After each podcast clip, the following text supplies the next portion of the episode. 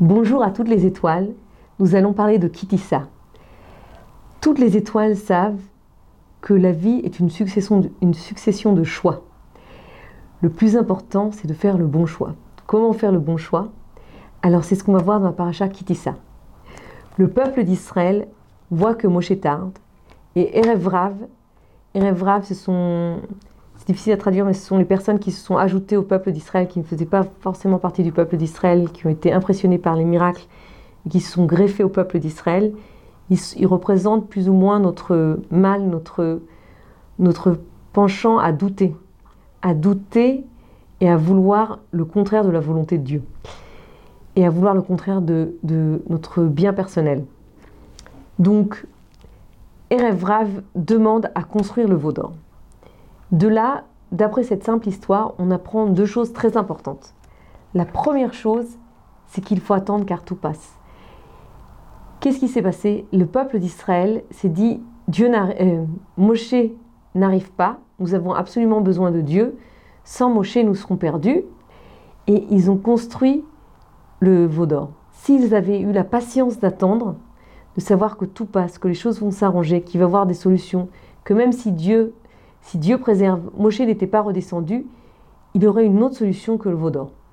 Mais tout passe. Et lorsque nous, par exemple, on veut s'énerver, alors si on a la force de respirer et de compter jusqu'à 10, alors on ne va pas s'énerver. Et c'est dommage de s'énerver parce que la colère, c'est vraiment dire Dieu n'est pas présent dans ce monde-là. Parce que c'est de dire tu t'es trompé Dieu, pourquoi tu as fait comme ça? Et la deuxième chose qu'on va apprendre et qui est extrêmement importante, c'est qu'il faut savoir s'entourer des bonnes personnes. Si le peuple d'Israël n'avait pas pris avec lui Erev Rav, alors peut-être qu'il n'y aurait jamais eu la faute du veau d'or. Il faut savoir que dans notre vie personnelle, on a des personnes qui peuvent être des personnes en, elles-mêmes, qui sont des personnes très bien, mais qui sont de mauvais conseils pour nous. Pour chacune pour des raisons autres. Et ces personnes qui sont de mauvais conseils pour nous, alors il faut ou s'éloigner d'elles ou ne pas leur demander conseil. En tout cas, il faut savoir, s'entourer de personnes qui veulent notre bien, qui, qui nous aiment tel qu'on est et qui veulent notre bien. C'est très important. Et d'ailleurs, il faut même prier pour ça, pour avoir des bons amis. C'est quelque chose de très important pour notre construction personnelle. Rabbi Nathan, en tout cas, pose une grande question. Comment est-il possible qu'après avoir reçu la Torah, puisqu'en effet, ils ont reçu les dix commandements, ils n'ont pas reçu les tables de la loi, mais ils ont reçu les dix commandements, tout le peuple d'Israël a reçu les dix commandements, on dit qu'au moment où ils ont reçu les dix commandements, ils avaient roi HaKodesh.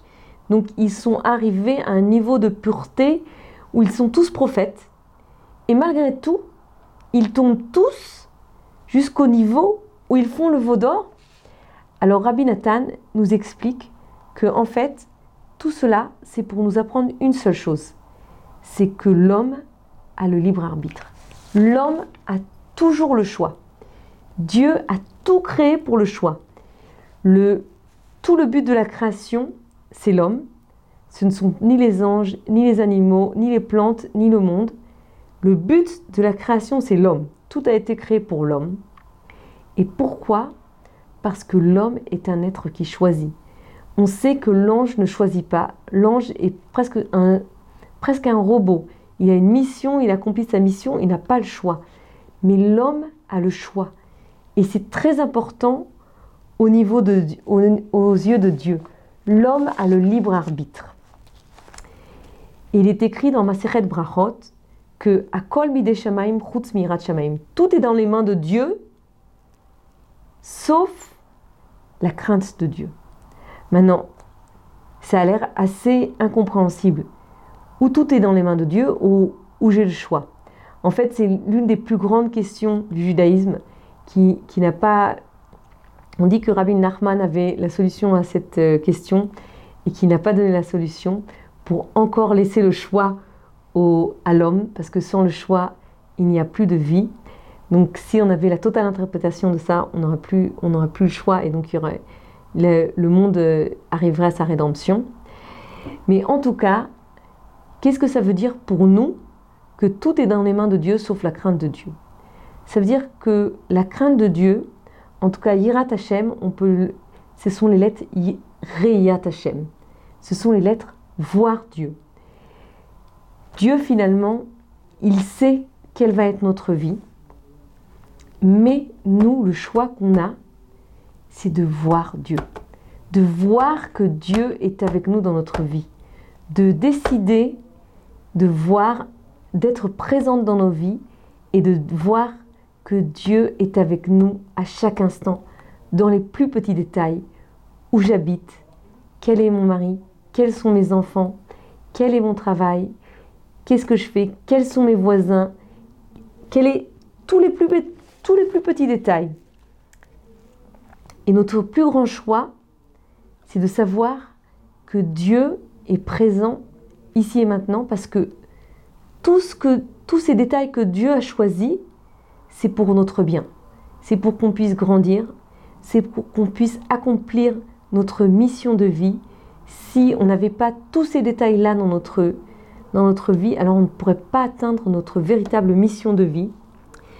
Alors maintenant, c'est très important de savoir que le judaïsme ne croit pas du tout au déterminisme, bien que Dieu sache tout ce qui va nous arriver, les choix sont entièrement dans nos mains. L'homme, la femme, chaque étoile a l'entière responsabilité de chacun de ses choix et de chacun de ses actes. C'est extrêmement important.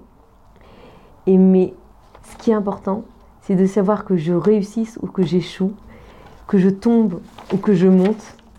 Alors à chaque instant, Dieu est avec moi, il me tient la main et il me guide.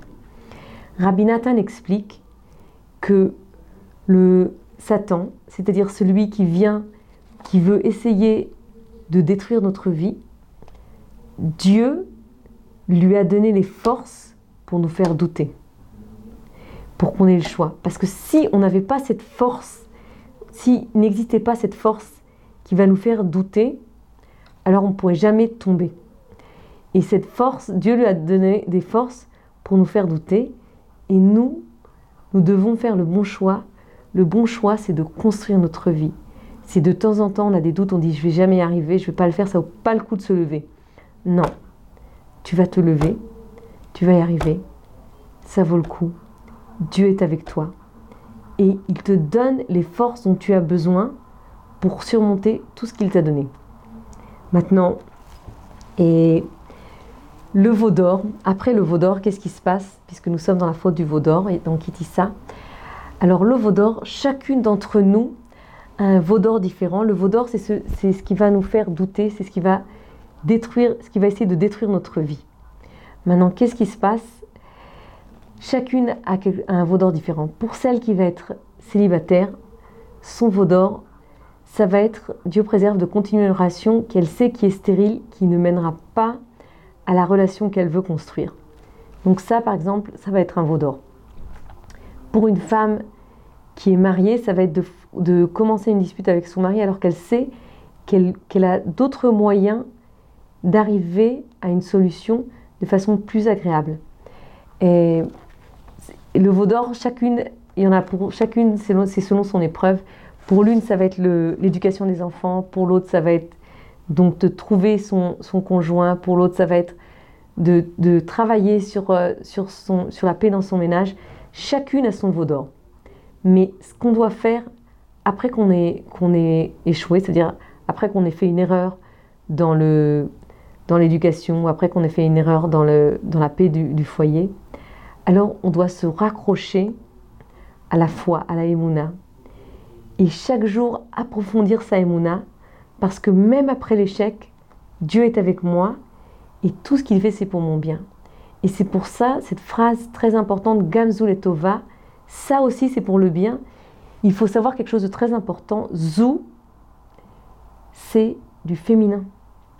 Zé, c'est le masculin, mais Zou, c'est du féminin. Gamzou, on aurait pu dire Gamze Tova, mais il est écrit Gamzou Tova. Zou, c'est le féminin. Pourquoi c'est le féminin?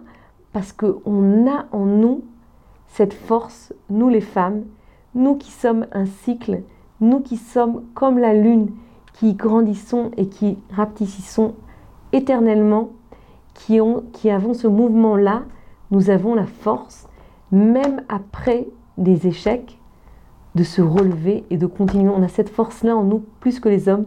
Et on a cette force-là en nous plus que les hommes de voir Gamzul et Tova. Ça aussi, c'est pour le bien. Ça aussi, c'est pour le bien. Ça aussi, ça va nous permettre de construire notre vie. Et pour finir, on va citer le Netivot Shalom, qui nous apprend également deux autres choses sur le Chet à Hegel, sur la faute du veau d'or.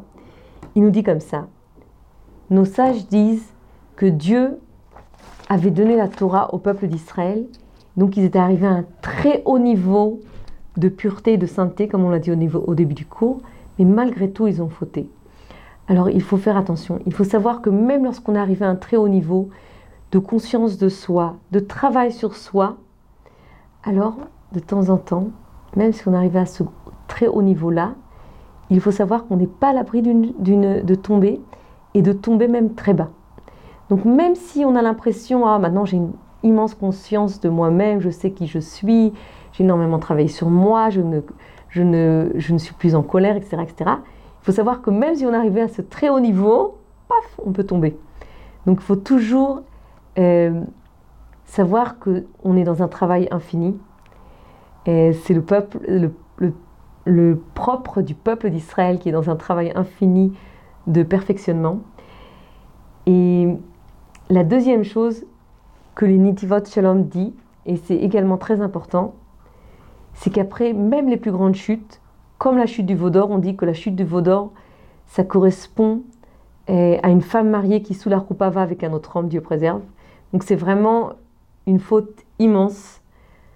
Et malgré tout, alors, il faut savoir que Dieu, à chaque instant, même si on est tombé le plus profondément, il est prêt à accepter notre retour. Et ça, c'est quelque chose d'immense. Et ça, c'est quelque chose que si on le traduit dans notre vie, même quand on a fait les plus grosses erreurs, on peut toujours reconstruire. Dieu va toujours être là pour nous aider à reconstruire, nous redonner les forces de reconstruire. On peut toujours se relever, même des choses qui nous ont l'air terribles, Dieu préserve, et même des petites choses qui nous tracassent. Que, quelle que soit l'importance de la chute, on peut toujours se relever et reconstruire. Et ça, c'est une immense leçon que Dieu fasse qu'on revienne toujours vers lui, qu'on n'ait pas besoin de grandes chutes pour comprendre qu'on peut revenir vers lui, que les petites chutes nous suffisent et que de là on apprenne qu'on peut revenir vers lui et qu'on vive éternellement la présence de Dieu, la crainte de Dieu et que nous allions toutes ensemble vers le Beth Amikdash.